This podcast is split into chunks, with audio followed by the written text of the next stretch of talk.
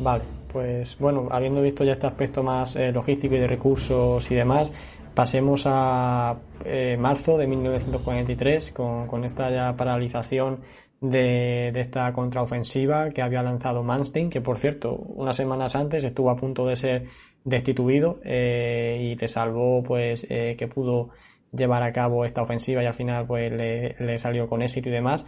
Pero bueno, en cualquier caso, cuando ya el frente se para para finales de marzo del 43 y ya pues queda este saliente de, de, de Kursk que concentra todas las miradas y toda la atención, tanto por parte de los alemanes como por parte de los soviéticos.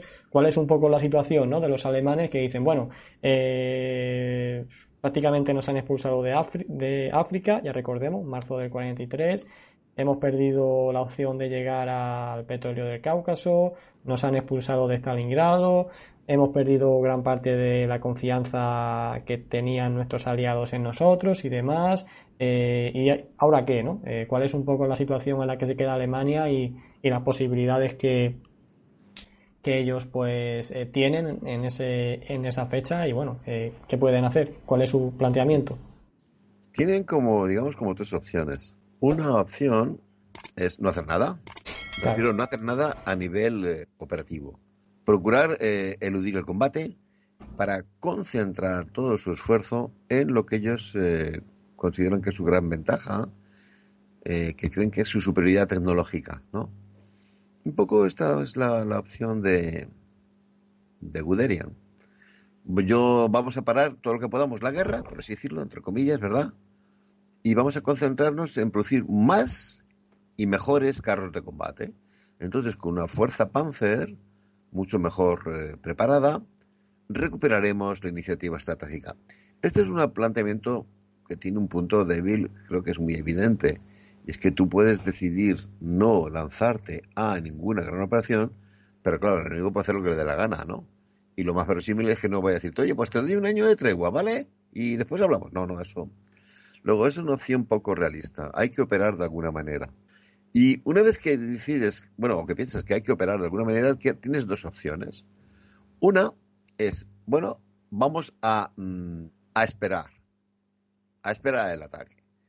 El ejército rojo va a acabar atacando en algún lugar. Eso es evidente, porque los alemanes tontos no son, evidentemente, y han visto que, que la doctrina operativa soviética es atacar, atacar, atacar. Incluso atacar muchas veces de una manera, entre comillas, ¿eh? por favor, eh, a lo loco. Me refiero que, por ejemplo, cuando tú ves las operaciones del año 41 dices, pero ¿cómo es posible que se lancen a la contraofensiva desde Tikhvin hasta Rostov? Esto es una barbaridad, no pueden hacer todo eso. Y lo, lo hacen y están convencidos de que van a llegar hasta Alemania, ¿no? Bueno, me refiero entonces que los alemanes ya saben que los soviéticos van a atacar. Pero dicen, bueno, no, no, no pasa nada, que ataquen. Vamos a esperarles, y en este caso aprovechamos lo que hemos visto ahora en febrero o marzo del 23, que es que nuestra gran maniobrabilidad y nuestro dominio de la táctica y de las armas combinadas nos va a permitir masacar las vanguardias de estas ofensivas soviéticas. Entonces, si acaso, si acaso, hasta podemos contraatacar en algún sitio con un poquito de profundidad, ¿no? Es decir, un planteamiento de una defensa elástica. Pero esto chirría, a los alemanes, sí. eh, por su formación, me refiero a los militares alemanes, por su formación les chirría.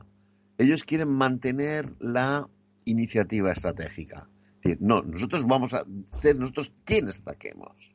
¿no? Un poco le está pasando, le pasa a los alemanes y atento, y le pasa a los soviéticos. Si por los soviéticos hubieran, eh, si por Stalin hubiera sido, el año 43 habrían lanzado mil millones de ofensivas. Pero Stalin ya se ha dado cuenta de que mejor que se calle él un ratito y que deje a los militares eh, decidir qué es lo que hay que hacer. Y son los militares soviéticos los que imponen la idea de no, vamos a esperar que ataquen los alemanes, que desgasten sus recursos, frenándolos, machacándolos en ese ataque, y a continuación pasamos nosotros a la ofensiva. Esta es una opción que los alemanes han barajado también. ¿Eh? Esperar el ataque machacar y pasar a la contraofensiva. Pero mientras que en el, mm, en el conjunto de la Wehrmacht se ha impuesto la idea de, no, no, nuestra tradición, lo que nos ha dado la victoria siempre es mantener la iniciativa estratégica. En los soviéticos En cambio, esta vez son mucho más modestos y dicen, no, no, vamos a esperar a que ataquen. Lo veíamos en el último programa, ¿verdad? El año 42, cuando antes de que los alemanes atacaran, ellos ya han lanzado, ¿verdad? Su ofensiva aquella de Kharkov y todo aquello, que les salió tan horrorosamente fatal, ¿no? O el intento de conquistar Crimea, que les salió también tan horrorosamente fatal, ¿no?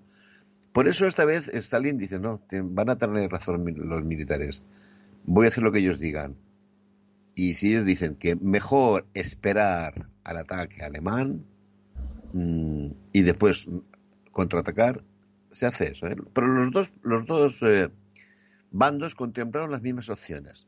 En el bando alemán se impuso la idea de mantener la iniciativa, en el bando soviético la de esperar, ¿no? Esperar y contraatacar. Sí, esto básicamente, por hablar un poco de estrategia militar, y también lo decían los, los mariscales alemanes y demás, es que cuando se ataca la ventaja que se tiene es que se elige el lugar y tú haces concentración de tropas allí a la espera de sorprender, entre comillas, al enemigo y que él pues en ese punto no esté tan reforzado, no tenga tantas fuerzas concentradas y demás, por lo que en cierta manera eso te da ventaja.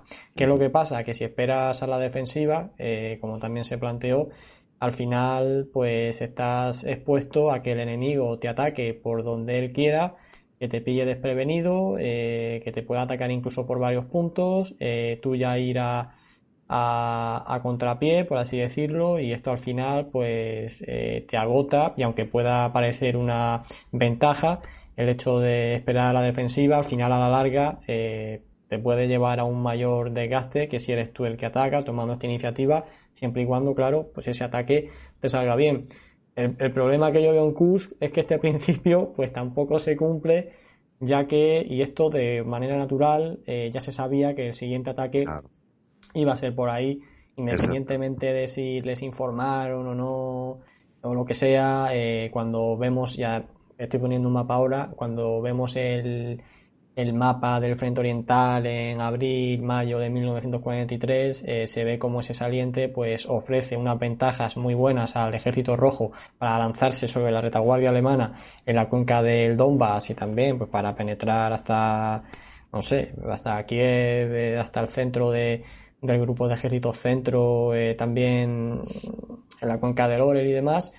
Y bueno, y los alemanes pues también le ofrece una buena eh, posición de partida para hacer otra nueva batalla de cerco, que por cierto, la fecha que estamos ahora se cumple el 80 aniversario del último gran cerco alemán de, de Briansk y de, y de Vietnam, que fue en veintitantos de octubre de 1941, pues se cumplen 80 años, ¿no? Y a eso esperaban un poco eh, pues esa, ese ataque.